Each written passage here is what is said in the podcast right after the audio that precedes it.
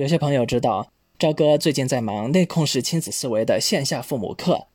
今天我们就来聊一聊这套思维方式是怎么来的，或者说我干嘛要做这个。赵哥做过不少年的早教总监，都是些知名的大机构，至今垄断高端市场那种，品牌们来自美国、英国啥的。既然现在脱离了这些商业机构，也就不提具体的名称，省得变成打广告了。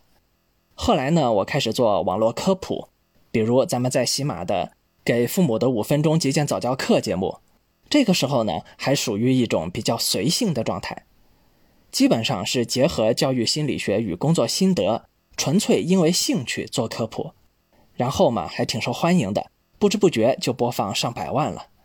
得到的反馈也蛮好的，大家可以看一下我节目下的各种留言。这人嘛，总会有一些想挑战自己的心思，于是就想看看那些播放上千万、上亿的某某妈妈们的讲座都在讲些啥，借鉴借鉴，也提升一下自己。我一般会认为，成绩比我好，自然意味着水平比我高，我得好好学习。事实上，我以前也的确听过不少收听量并不高。但做的非常认真的内容让我受益匪浅。结果这番考察收听之后，发现收听量啊，其实还真跟水平没太大关系。实际上，我们经常可以见到两种套路。第一种呢，是跟灌鸡汤似的，选题一个什么，然后讲几句你不能说他错，但是听完毫无用处的内容。举个例子，说孩子为啥挑食啊？他跟你唠叨半天，然后解决方案就是要耐心。而且要把饭做得更好吃、更有花样，嗯，就这样算解决了。听起来好像没错啊，可是有意义吗？所有的问题变成了模板通用的标准答案，要爱心，要耐心，然后呢，就没有然后了。第二种方法呢，就很会用语言，处处为你着想的语气，让家长们觉得信你肯定没错。又或者是举着某些国外先进理念的牌子，斩钉截铁、无比自信地告诉你就得这么做，实际上到底有多科学，或者其本人到底懂不懂，不好说。再举个例子，亲耳听到，印象深刻。这位网红妈妈跟她的粉丝们分享她如何带自己的宝宝的，说有一次她的孩子半岁时持续高烧到三十九度，但她牢记西方先进的。不能和孩子一起睡的理念，坚持让哭闹的孩子睡去小房间，这也就罢了。孩子的奶奶看不下去，偷摸过去陪孩子睡了半宿，只是半宿哦。第二天，他逼着孩子奶奶当着全家的面道歉，保证以后不会再犯，特意与他的粉丝分享共勉。我想过要不要跟他们学点套路，后来一看自己的良心，根本不可能。更何况我本来的水平就比他们高得多，好不好？就连以前看似随意的散文式的五分钟讲座，我都是过至少三遍才会发布。怎么过的？先用自己做过早教总监的知识储备与实际经验过一遍，再用业内的经典文献，比如儿科协会的育儿百科之类的，最后呢，再用发展心理学、社会心理学、教育心理学的内容再过一遍。育儿的话题啊。影响别人的一生，说错了真会害人。有些人不怕，我怕。啊，最近还在过第四遍，就是我在公众号连载的湖畔的五分钟父母课，这是为了过一遍逻辑和可读性，用情景对话题的方式检验一遍思路是否通顺。咱们先做好自己再说。不过对于他们的考察，还是让我有所收获。因为这导致我开始思考一些更深入的问题：为什么大家爱听他们说呢？于是我得到了这张图，分析家长目前建立系统亲子思维的现实。我找到五种一般的常见的渠道：第一种，百科全书，它们是工具书，如同新华字典一样难以阅读，不适合我们迅速的掌握；第二种呢是畅销书籍，但是会偏向于鸡汤化。碎片化，头痛医头，脚痛医脚，没办法做到举一反三。第三种呢，是学习一些外国理念，但是文化背景不同，不能完全提供适合中国父母的系统的解决方案。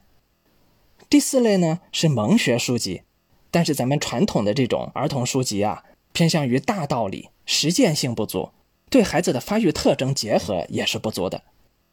那最后呢，商业机构往往更喜欢制造焦虑，侧重于商业的亲子课，甚至刻意的降低父母在教育中的重要作用。分析下来啊，客观情况就是，家长们往往并没有时间与精力系统的学习，因此就有了对碎片式学习的需求。而恰恰这种需求又特别容易被似是而非的概念所左右，还要让大家在非专业的基础上去辨别真伪，太难了。甚至有人会因此付出生命的代价，比如我之前早就写好但一直没有放出来的一期节目，因趴睡 PUA 导致婴儿死亡事件对父母教育的剖析与反思。于是我继续深入的追问：为什么？为什么会反复在头痛医头、脚痛医脚的困境中踏入迷雾，挣脱不得呢？于是我改换了下思路，从以我为主的科普角色脱离，设身处地的考察家长们遇到的困境。那家长们的现实如何呢？恰好这个时候，有两位孩子已经长大的好朋友，同一时间来问我同一个问题：孩子现在大了，不听话怎么办？我问他们平时是怎么带孩子的，答案是一个严厉，一个放养。在严厉的家庭，一百分的卷子考了九十六分都要解释几百字；在放养的家庭，孩子则极少受到约束，可最后他们殊途同归。孩子长大后都非常逆反。我试着在网络上搜索“孩子问题”和“家长”这样的关键词，然后汇总找到的现成的结果与答案，填了一张表。填完之后呢，我哑然失笑。的确，假设换我也是一位不系统了解发展心理学的家长，看到这样的表格数据，我也晕，而且会很晕。为什么？因为表里显示，无论家长管的严还是松，是温柔还是斥骂，孩子表现的是怯懦还是莽撞，最终的原因查找几乎都大同小异。简单说，都会慢慢变得不听话了。什么原因呢？我开始意识到，仅仅就问题找问题，无异于盲人摸象。我们需要做的，不再是碎片式的科普，而是为家长做一种简明扼要的系统解决方案。大家之所以头痛医头、脚痛医脚，是因为自己没有具备系统的思考逻辑。假设你作为家长已经有这么一套亲子逻辑了，那再遇到问题就能够自己从从容容的去举一反三了吗？还要去听忽悠干嘛？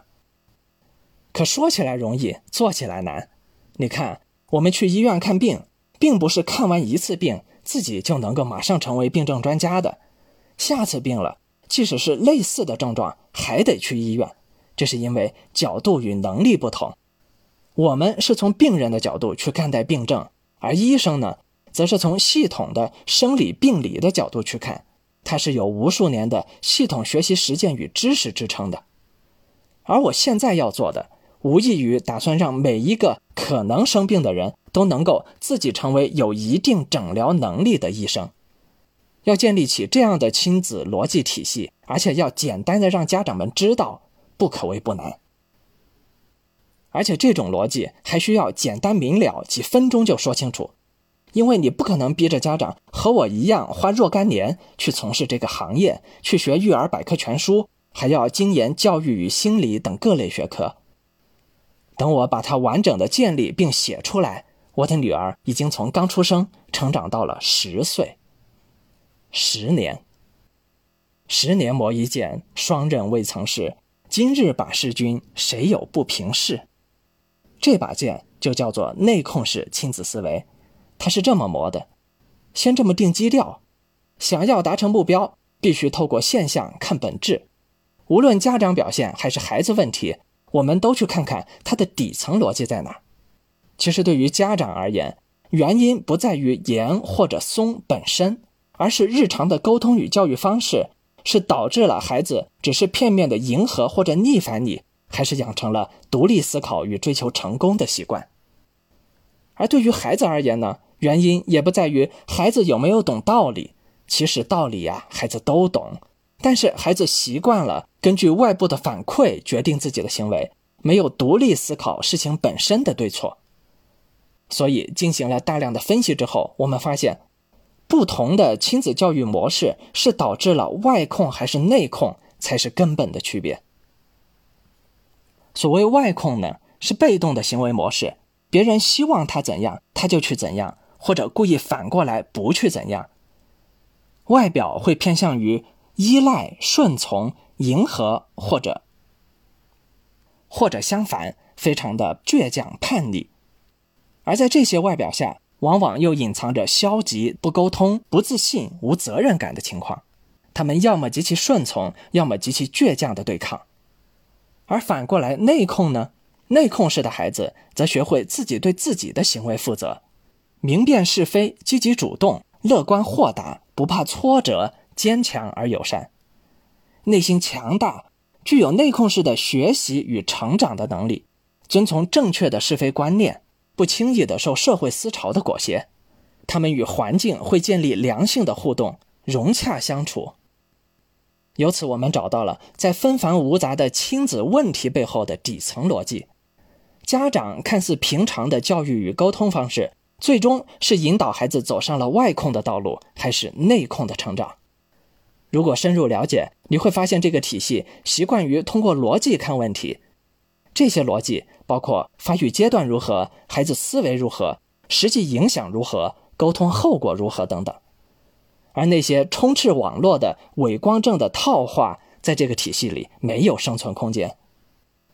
如果不能做到具备举一反三的逻辑效果，那么就还需要分析与解构的更深入；而如果不能做到简单明了、一听就懂，那么还需要重写再重写。我只说人话。于是，内控式亲子思维有了三大体系，为全面提升父母认知层次的回归父母之道。